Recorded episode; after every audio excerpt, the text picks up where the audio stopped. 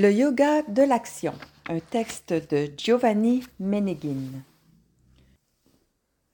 Le yoga est un des six darsanas ou systèmes philosophiques indiens orthodoxes, c'est-à-dire tolérés par le brahmanisme, le bouddhisme et le jaïnisme étant considérés comme des hérésies. Le mot yoga vient de la racine yug, lier ensemble, tenir serré, unir, réunir. Le yoga est une méthode de contemplation qui a pour but d'unifier l'esprit, d'abolir la dispersion et les automatismes de la conscience profane. Le yoga est conceptuellement lié à un autre darsana, le samkhya. Ce dernier consiste en l'exposé théorique des éléments de la nature humaine, en la définition de ces éléments, en l'analyse de la matière dont ils coopèrent, en la description de leur désenchevêtrement ou séparation dans des états de délivrance, appelés moksha. Le yoga, quant à lui, traite de la dynamique de ce désenchevêtrement et esquisse des techniques pratiques pour gagner la délivrance. Les concepts communs aux deux darsanas sont, premièrement, l'univers est composé d'une irrésoluble dichotomie ou dualité. Esprit, ou monade de vie, purusha, et matière, prakriti. Deuxièmement, la matière est simple, non composée, mais elle se manifeste sous trois aspects différents, les gunas. Troisièmement, chaque monade est associée à la matière et est, de ce fait, impliquée dans une ronde de transmigration sans fin, appelée samsara. La monade, ou esprit, n'a ni commencement ni fin. Elle est permanente, sans partie ni division, car tout ce qui est composé est sujet à la destruction.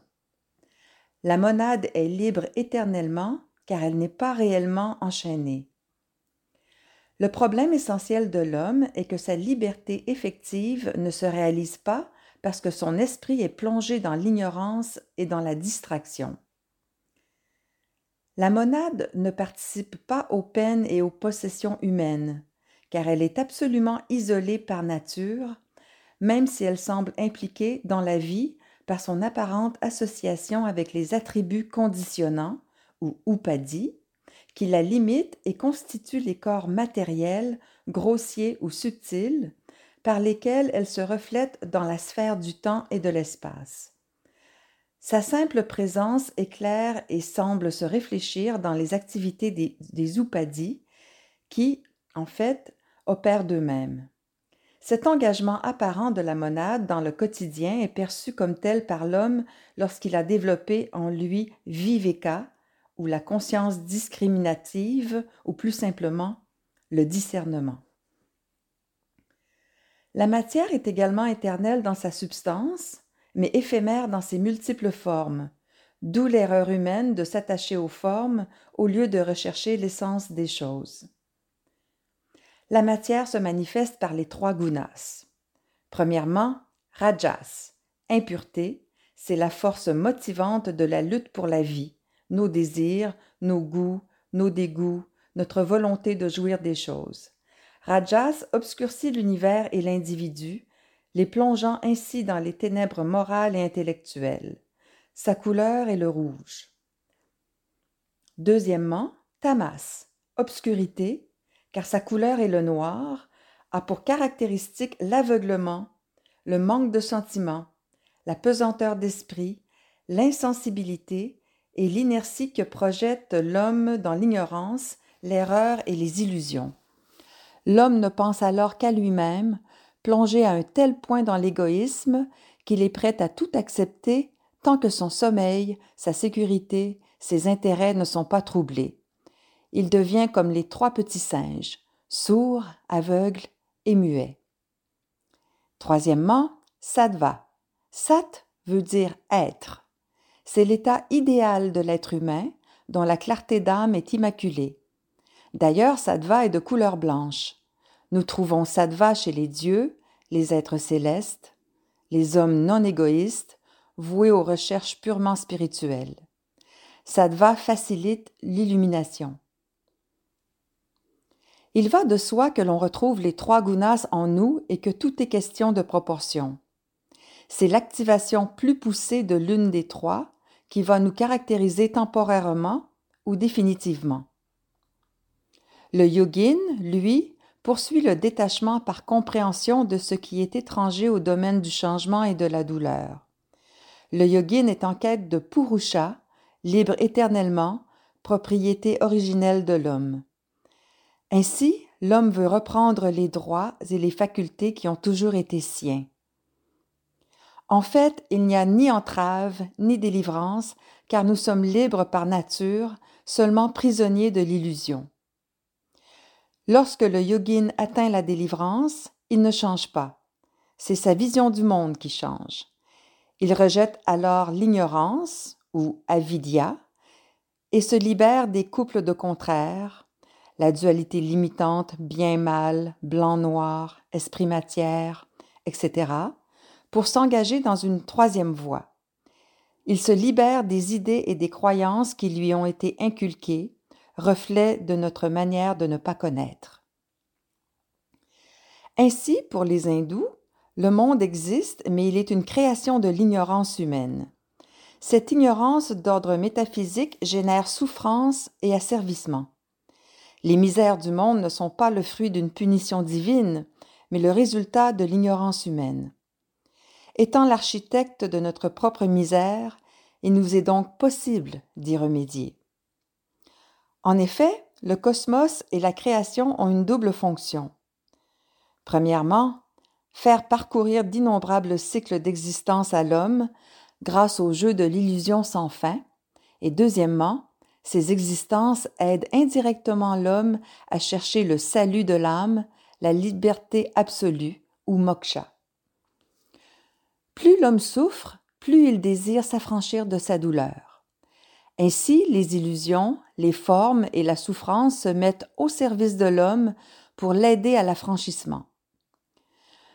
Depuis Brahman jusqu'au brin d'herbe, la création est pour le bien de l'âme jusqu'à ce qu'on aboutisse à la connaissance suprême. La douleur permet l'affranchissement. Elle n'est donc pas perçue de façon pessimiste. La douleur, sans être recherchée pour autant, est utilisée en tant qu'outil d'une quête spirituelle, d'une connaissance métaphysique de la réalité. Toute ignorance ponctuelle, révélée par la douleur qu'elle provoque, combattue et abolie par l'homme, le rapproche d'un pas de la libération. L'ignorance de l'homme l'amène à confondre deux réalités, l'esprit et les états psychomentaux c'est-à-dire activité des sens, sentiments, pensées, etc. L'homme doit comprendre que ces deux éléments sont deux modes distincts de l'être, d'ordre ontologique différent. La création, dont les causes et l'origine nous restent incompréhensibles, répond à un but évident, servir l'esprit, ce qui lui donne un sens. Tout dans la nature est composé. Chaque composé a un surintendant qui se sert de ce composé. Ce surintendant ou monade ne peut être le produit ou un des produits des états psychomentaux qui sont eux-mêmes les produits de Prakriti et des trois gunas. Il y a donc une modalité de l'être qui dépasse l'activité mentale et ses états de conscience. L'esprit qui utilise l'activité mentale sans être utilisé par elle. L'homme doit aussi comprendre qu'il ne peut tout comprendre mais des comparaisons peuvent nous aider à mieux voir. Ainsi, la totalité de l'être peut-elle être comparée à l'ensemble des émissions de télévision. Ces émissions partent d'un centre vers l'extérieur, vers les postes aptes à les capter. Cependant, pour visualiser ces ondes invisibles, il nous faut être branchés sur une des chaînes. Or, pendant que nous regardons une chaîne donnée, toutes les autres sont en activité mais nous ne les voyons pas car notre récepteur est branché sur une chaîne particulière. Pour capter les autres, il nous faut zapper. De même, l'homme éveille sa conscience lorsqu'il comprend cette réalité multiple. Il peut alors soit zapper pour changer de niveau de conscience, soit élargir son champ de conscience pour capter plusieurs émissions simultanément. Lorsque l'homme se réveille, il atteint la connaissance globale, il est libéré. Le but du yoga consiste à supprimer la conscience normale au profit d'une conscience qualifiée qui soit en mesure de comprendre la réalité métaphysique. Patanjali nous confirme que le yoga vise la suppression des trois types d'états de conscience. Premièrement, erreur et illusion, c'est-à-dire rêve, hallucination, erreur de perception, confusion, etc. Deuxièmement, expérience psychologique normale, soit tout ce que sent, perçoit ou pense le profane. Et troisièmement, expérience parapsychologique, à ne pas confondre avec l'esprit, qui sont dues au yoga lui-même. Patanjali nous donne un remède pour chaque niveau de conscience. Premièrement, la connaissance pour combattre les erreurs et les illusions.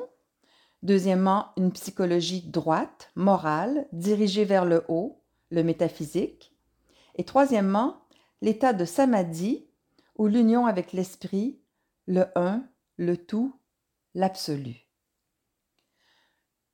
Tout cela peut sembler compliqué à notre esprit occidental, même si le yoga est connu et pratiqué depuis quelques décennies. Cependant, il faut bien constater que l'occidental choisit son yoga soit comme un produit de consommation, meilleur rapport qualité-prix, soit par orgueil, d'où la ruée sur des types de yoga qui ne lui conviennent absolument pas, tels le bhakti yoga, voire le raja yoga. L'occidental doit comprendre que les différents types de yoga représentent des voies différentes d'évolution spirituelle et qu'on ne choisit pas sa voie. C'est notre niveau d'éveil qui nous l'impose. Cependant, il est un type de yoga bien adapté à notre époque et qui convient particulièrement bien aux Occidentaux, toujours soucieux d'agir et presque toujours sceptiques sur la valeur, en tout cas pour la communauté, des disciplines qui écartent de la vie dans le monde matériel. Il s'agit du karma yoga ou yoga de l'action. Il ne comporte jamais aucun danger, contrairement aux autres types de yoga qui, au-delà des exercices préliminaires, présentent de graves dangers physiques, moraux et spirituels s'ils sont pratiqués sans la surveillance et la direction constante d'un maître techniquement, moralement et spirituellement compétent. En outre, le karma yoga ne nécessite en soi le recours à aucune discipline physique ni à aucun régime alimentaire particulier. Le karma yoga part de la constatation, aussi simple que terrible, qu'à chaque instant de notre vie quotidienne, lorsque nous croyons être contraints de faire telle ou telle chose, nous restons toujours libres de choisir et nous en avons la pleine responsabilité. La question à laquelle nous sommes éternellement confrontés est la suivante. Comment faut-il choisir et selon quel mobile entre deux ou plusieurs possibilités qui s'offrent à nous à un moment donné? Ne pas choisir, c'est déjà choisir. Laisser faire, ne pas intervenir, et donc nous avons la pleine responsabilité de notre choix avec toutes les conséquences qui en découlent. Krishna, dans la Bhagavad Gita, affirme que l'homme ne peut rester sans agir. Les grands maîtres actuels ont éprouvé le besoin de le réaffirmer. Travailler est la nature même de notre être, tout comme la nature de la fleur est de répandre un parfum. Il nous faut être actifs, nous ne pouvons faire autrement. Même si l'homme est immobile et apparemment inactif, ses organes intérieurs, le mental et l'intellect, sont toujours actifs. Parole de Swami Ramdas, 1940. La nature de l'action, ou travail accompli, n'a qu'une importance secondaire, car on peut employer n'importe quel travail comme terrain pour la pratique du karma yoga. Il va de soi que les hommes, étant de nature différente, chacun sera d'autant plus efficace dans son action qu'il agira dans un domaine correspondant à sa nature propre. C'est pourquoi l'inaction ne peut constituer un but dans l'existence, car l'homme ne répond plus alors à sa véritable nature. Même le Mahatma Gandhi, le grand apôtre de la non-violence, affirmait que celui qui reste spectateur passif d'un crime est véritablement et juridiquement un participant actif à ce crime. 1927. Certains finissent par renoncer à l'action parce qu'ils n'obtiennent jamais ce qu'ils s'étaient fixé comme résultat de leur entreprise. Ils oublient qu'ils ne sont pas seuls sur Terre et que l'action des autres vient amplifier, contrecarrer, neutraliser leurs propres actions.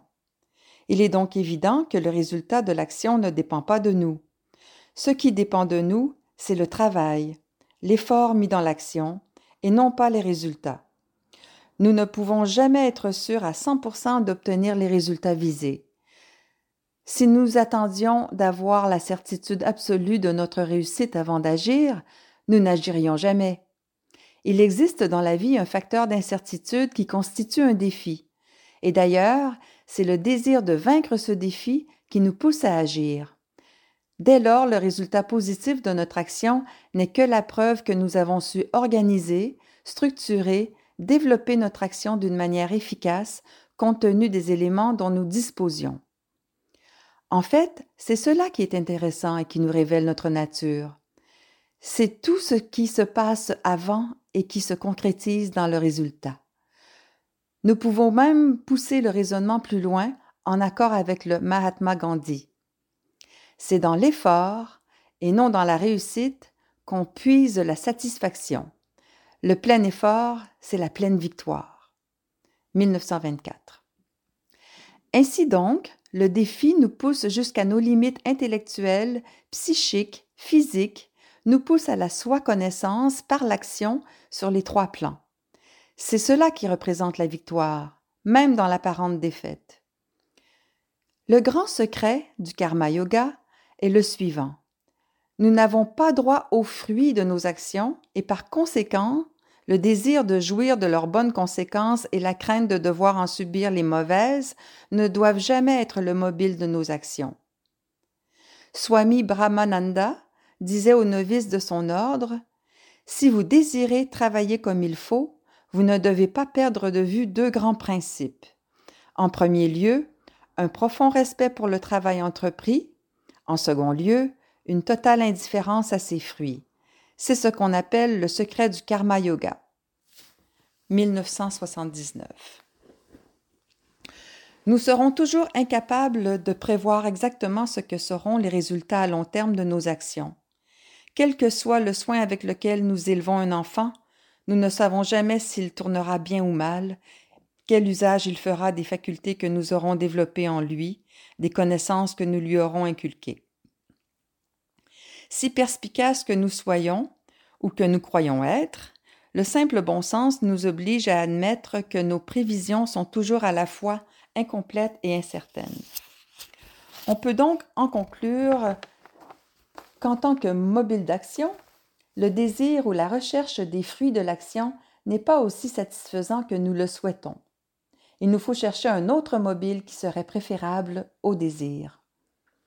Ce désintérêt pour les fruits de l'action est pour nous assez déconcertant, car, lorsque nous agissons, c'est presque toujours pour obtenir un résultat qui nous soit favorable ou tout au moins agréable. Même dans les conditions que nous croyons les plus désintéressées, il est rare que nous n'attendions rien en retour. Aussi sommes-nous tentés de penser que si nous ne devons jamais rien attendre de ce que nous faisons, nous n'avons plus aucune raison d'agir. Cet autre mobile de l'action serait, selon Gandhi, ce que l'on estime juste selon notre idéal. On arrive ainsi à la conception du plus haut idéal du moment, c'est-à-dire à la conception mentale de ce qui est juste. Il est important de revenir sur ce concept de l'idéal du moment, car contrairement à ce qu'on nous a enseigné, notre idéal doit normalement s'élever et donc changer au fur et à mesure que nous évoluons. Nous ne devons pas juger nos actions passées d'après notre idéal actuel, ce qui est la source principale de nos regrets et de nos remords. Ainsi, le fait de ne pas craindre les conséquences défavorables éventuelles de l'action et de ne pas s'attacher non plus aux conséquences favorables que l'on peut en attendre ou en espérer, crée une paix intérieure et une remarquable liberté d'esprit qui permettent d'agir en totale objectivité en s'appuyant exclusivement sur les critères que l'on a choisis. Aussi, le karma yoga fait-il du travail désintéressé une science.